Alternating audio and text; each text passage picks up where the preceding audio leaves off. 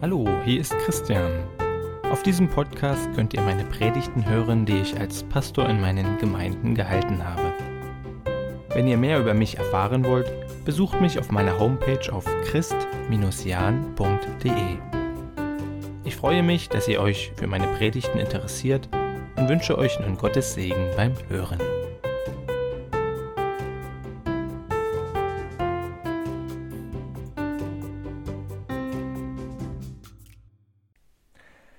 Möchte mit euch heute über einen Propheten aus dem Alten Testament nachdenken, weil ich glaube, dass der uns bis heute Vorbild sein kann. Ja, es war ein großer Prophet, nämlich der Prophet Elia.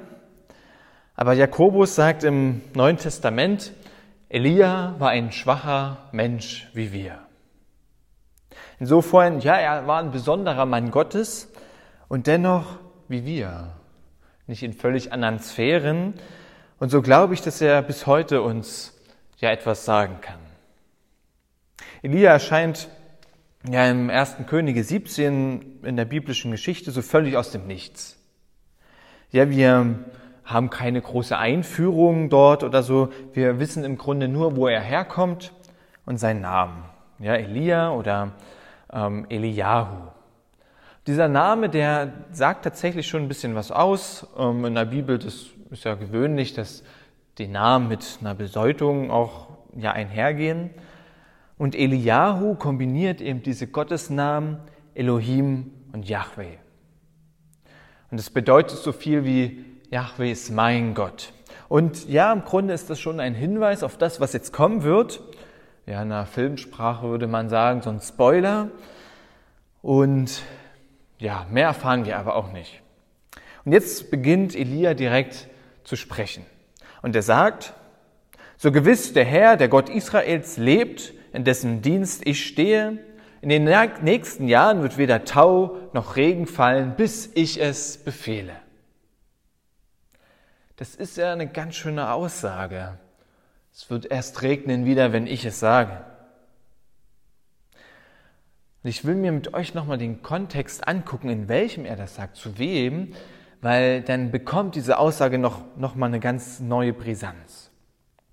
Ja, im, im Kapitel davor, da lesen wir, im 38. Jahr Asas, des Königs von Juda, wurde Ahab, der Sohn Omris, König über Israel und regierte über Israel zu Samaria 22 Jahre und tat, was dem Herrn missfiel, mehr als alle, die vor ihm gewesen waren. Also das ist hier nicht irgendein König. Nein, das ist der schlimmste König, den Israel jemals hatte. Und die anderen, die waren bei weitem nicht alle gut. Ganz im Gegenteil, ja, wenn man so die Könige Chronik Bücher mal durchblättert, dann sieht man das. Viele, viele, also die meisten Könige steht da und sie taten, was dem Herrn missfiel. Ja, sein Vorgänger hat einen großen Götzendienst in Israel etabliert und über Ahab wird gesagt, es war das geringste von ihm, dass er diesen Götzendienst weiterführte. Also zu diesem König kommt jetzt Elia, den schlimmsten, den Israel jemals gehabt hat, und spricht dieses Gerichtswort. Und im Grunde wird es noch krasser, weil Ahab heiratete eine Tochter des phönizischen und heidnischen Königs Isabel und Isabel brachte ihre Götter mit nach Israel.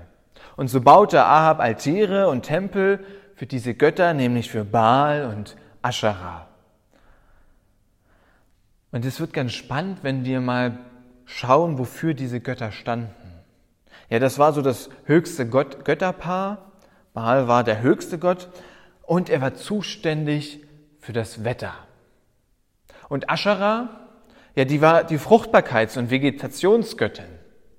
Was heißt das denn nun, wenn Elia zu diesen sagt, ähm, es wird nicht mehr regnen, bis ich es wieder sage?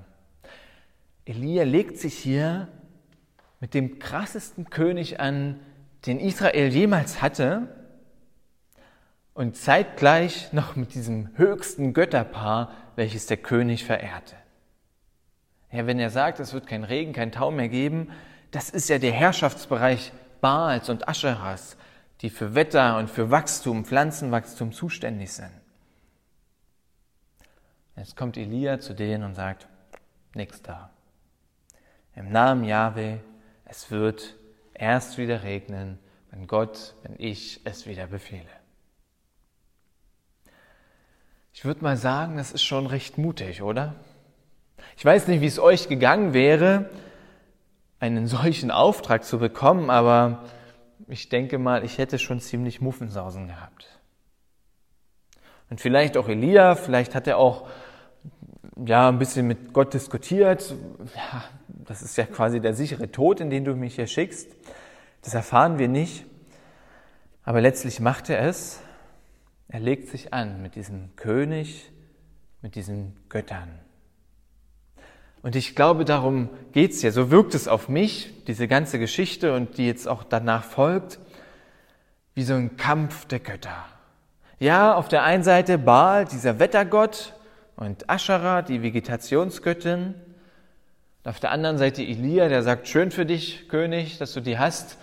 Ist mir eigentlich egal, ich habe den Gott Israels. Und so haut er das diesem König so entgegen. Und dann passiert das, folgende, zack, er verschwindet ganz schnell.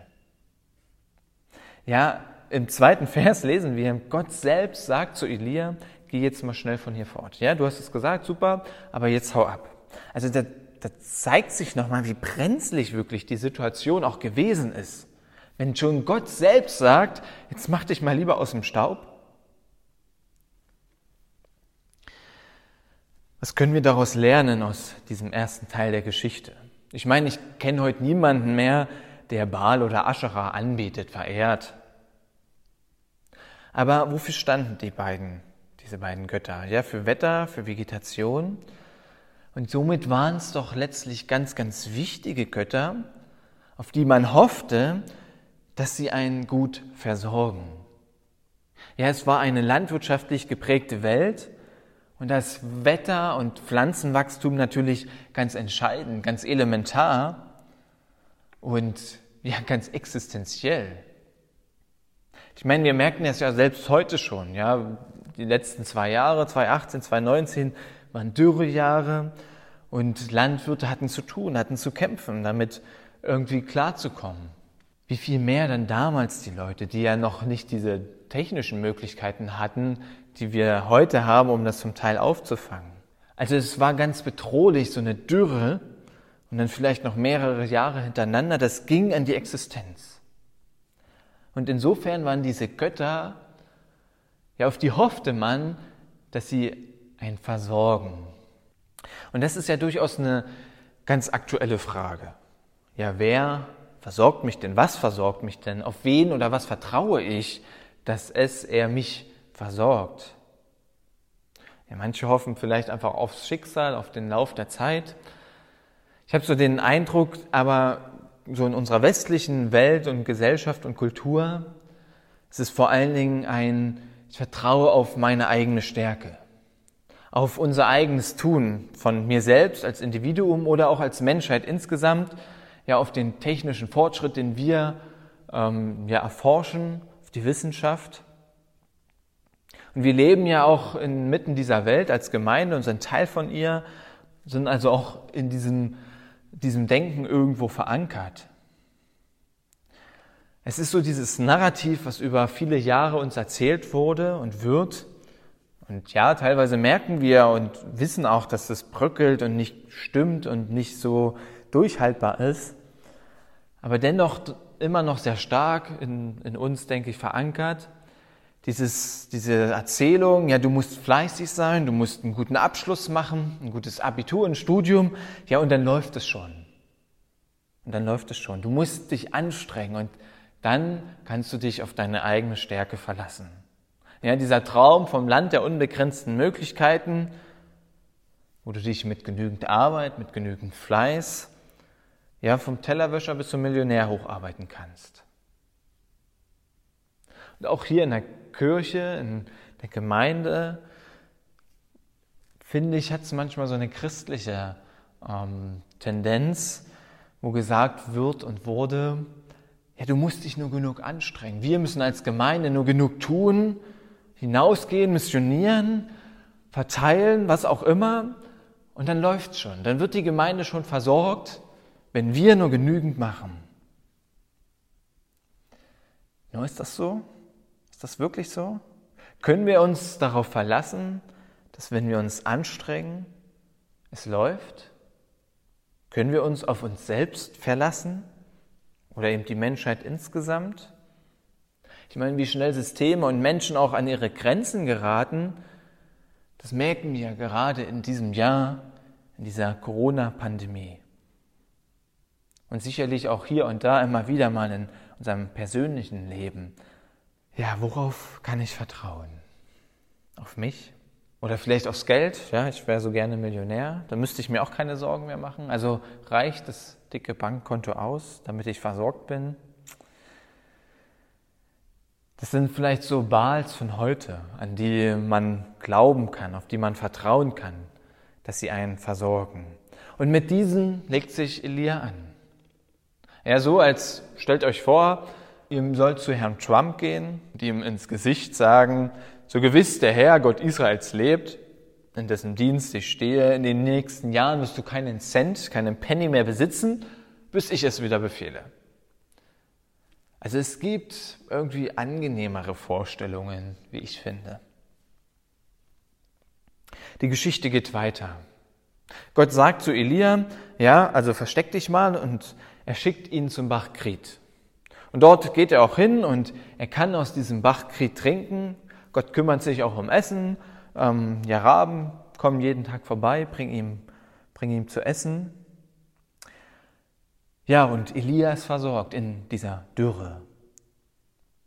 Doch irgendwann, ja, es regnet lange nicht mehr, so wie es Elia ja auch angekündigt hat. Und irgendwann beginnt dieser Bach Krit auszutrocknen. Wir merken, ja, Elia behält recht mit, mit seiner Androhung, aber das heißt auch, Elia ist hier nicht mehr versorgt. Er kann seinen Durst nicht mehr stillen. Ja, in dieser totalen Abhängigkeit von Gott trocknet auf einmal dieser Versorgungsbach Gottes aus. Ich weiß nicht, was in Elia hier vorgegangen sein muss. Vielleicht hat er ja gefragt, Gott, was soll das? Du schickst mich hier hin, um mich ein bisschen noch zu versorgen und dann doch sterben zu lassen? Vielleicht kennen wir das ja auch manchmal, dass wir das Gefühl haben, ja gut, Gott kümmert sich, aber irgendwann dann doch nicht mehr. Und dieser Versorgungsbach trocknet aus, dieser Fluss ist leer. Gott schickt ihn dann aber weiter nach Zapat. Dort trifft er auf eine Witwe, die er nach Wasser und Brot fragt. Witwen hatten es damals ja besonders schwer. Ja, der Mann war oft der Versorger, der Ernährer und der fehlte nun in der Familie. Und so ging es auch dieser Frau, die ihm eben antwortete, ich sammle hier ein paar Holzstücke gerade, um dann nach Hause zu gehen und für meinen Sohn und mich die letzte Mahlzeit zuzubereiten. Danach müssen wir sterben. Ja, Elia hört das und antwortet ihr, ja gut, mach das mal genauso, nur dieses Brot gibst du mir. Und er macht noch ein Versprechen und sagt, der Gott Israels hat versprochen, dass er dich versorgen will. Ja, dein Mehltopf wird nicht leer und das Öl im Krug wird nicht versiegen, bis ich es wieder regnen lasse. Das ist das Versprechen, was Gott dir gibt. Gib mir mein Brot. Und diese Frau lässt sich tatsächlich darauf ein. Sie bäckt es, gibt es Elia und es kommt wieder so, wie Elia gesagt hat, das Mehl und das Öl wird nicht alle. Und so ist eben nicht nur Elia versorgt, sondern auch diese Witwe und auch ihr Sohn. Die Witwe vertraut auf Gott und merkt tatsächlich, Gott versorgt mich. Ja, es regnet nicht und alle müssen um ihre Existenz bangen, aber inmitten dieser Dürre versorgt der Gott Israels seine Leute die, die auf ihn vertrauen. Baal und Aschera, die können nichts ausrichten, nein. Und jetzt wird schon deutlich, wer diesen Kampf der Götter gewinnen wird. Baal hat keine Chance, Gott ist der, der versorgt.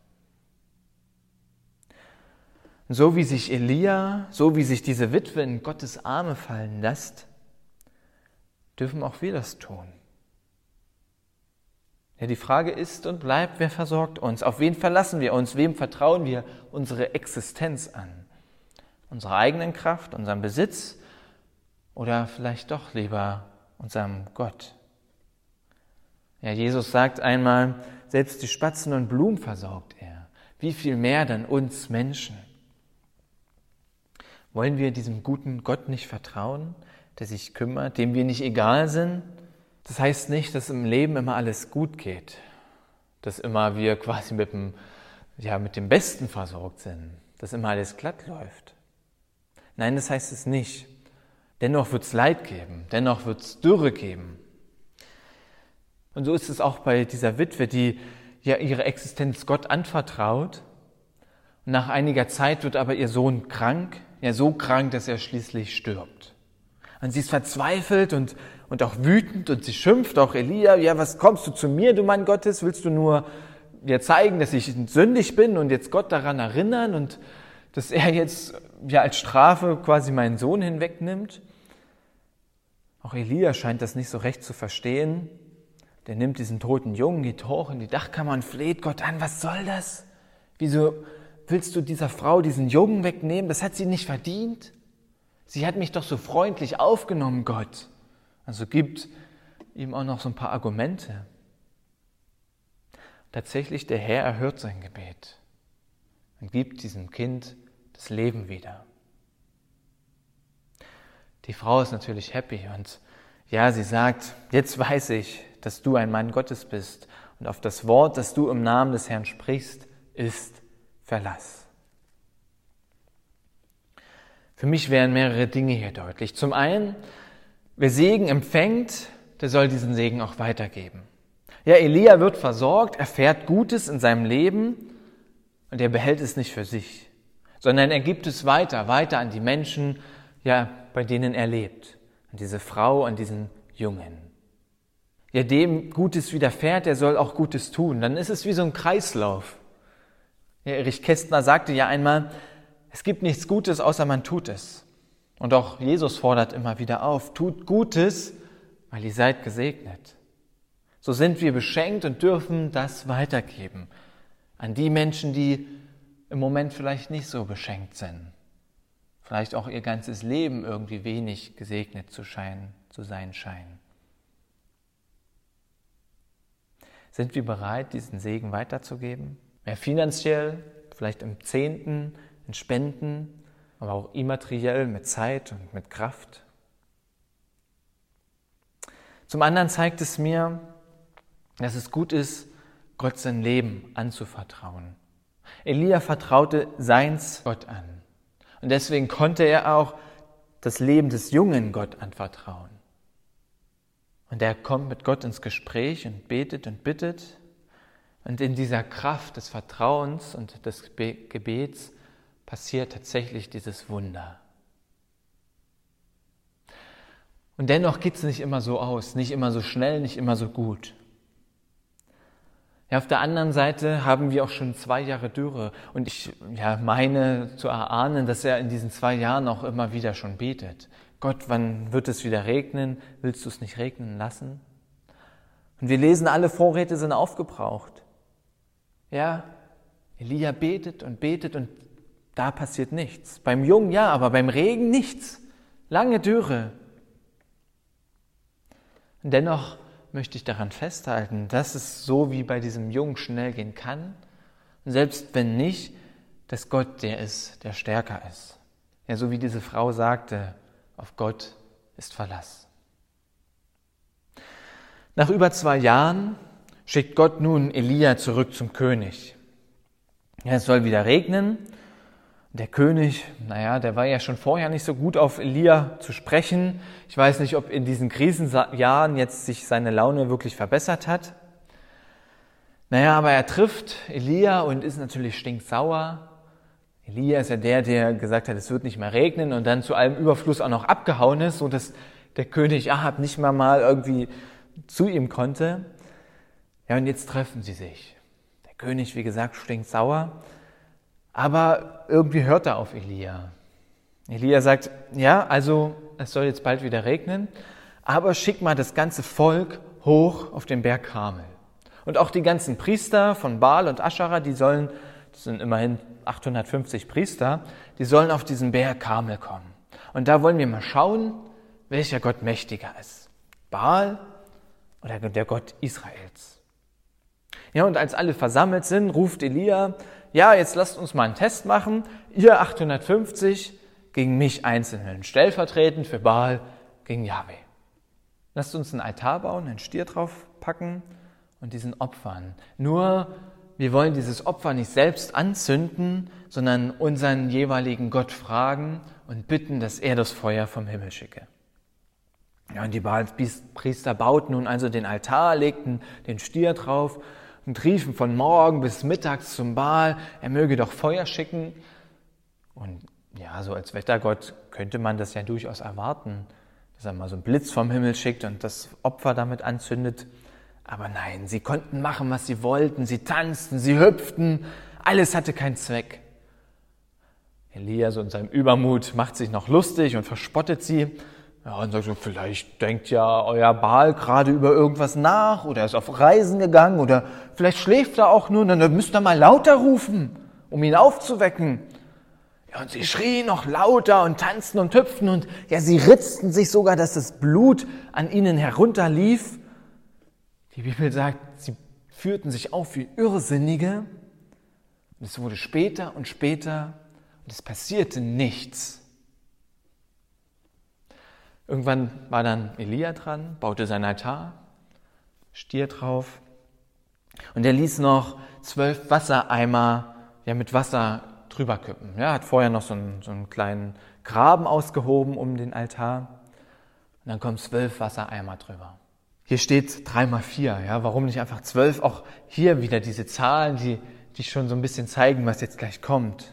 Ja, drei für die Zahl der Dreieinigkeit, vier für die vier Himmelsrichtungen, also für den gesamten Erdkreis und zwölf für die zwölf Stämme Israels.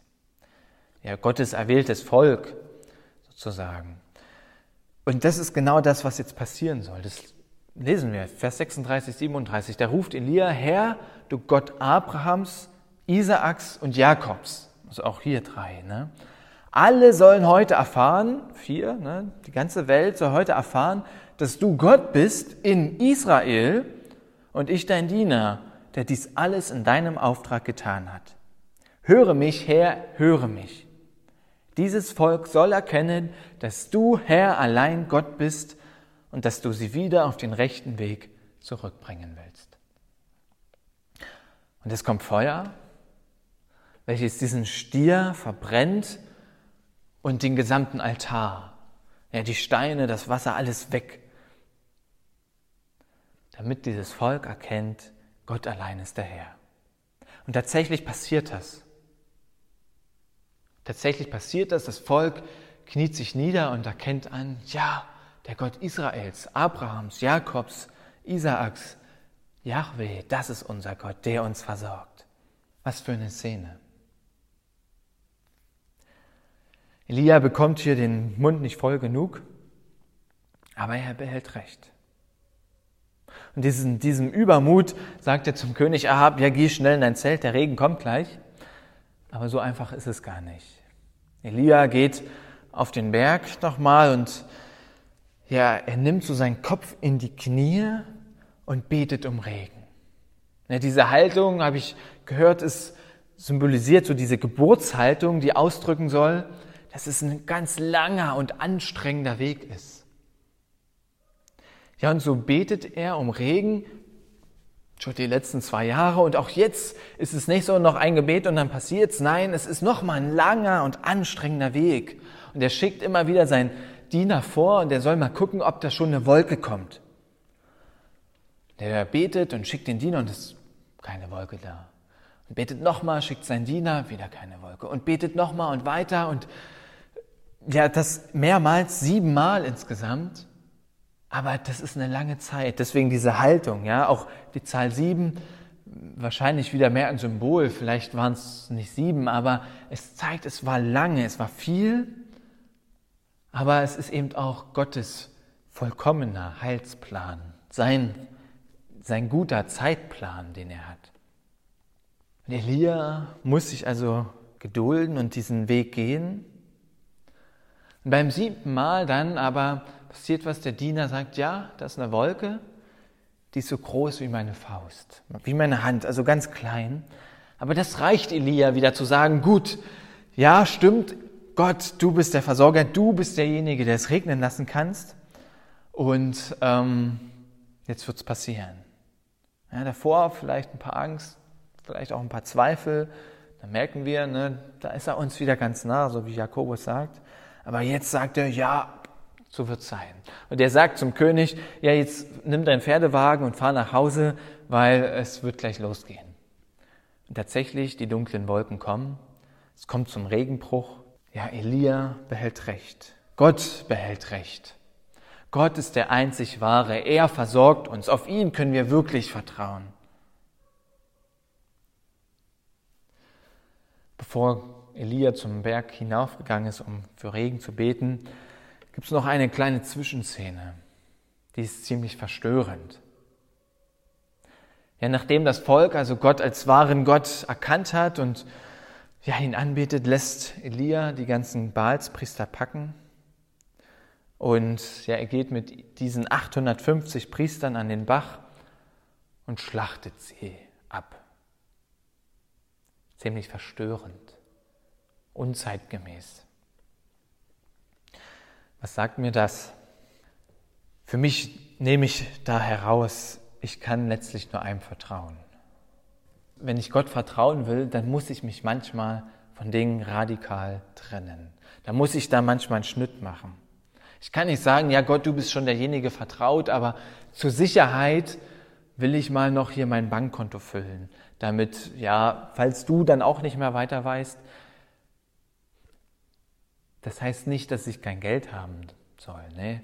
das überhaupt nicht. Aber wenn ich immer mein Leben vielleicht auf dieses Geld oder auf meine Schaffenskraft ähm, ja drauf vertraut habe und jetzt sagen will, Gott, du bist es eigentlich. Manchmal ist es nötig, dass wir so einen radikalen Schnitt machen mit unserem vorherigen. Dass wir vielleicht auch mal ganz viel abgeben, um zu merken, ja doch, Gott ist derjenige, der uns immer wieder beschenkt. Manchmal gibt es da so einen kleinen Irrglauben, den wir noch haben. Dieser Baal könnte uns retten.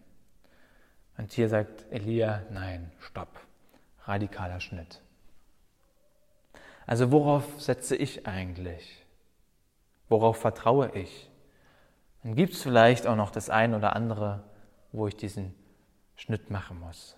Worauf vertraust du? Wer ist derjenige, der dich versorgt?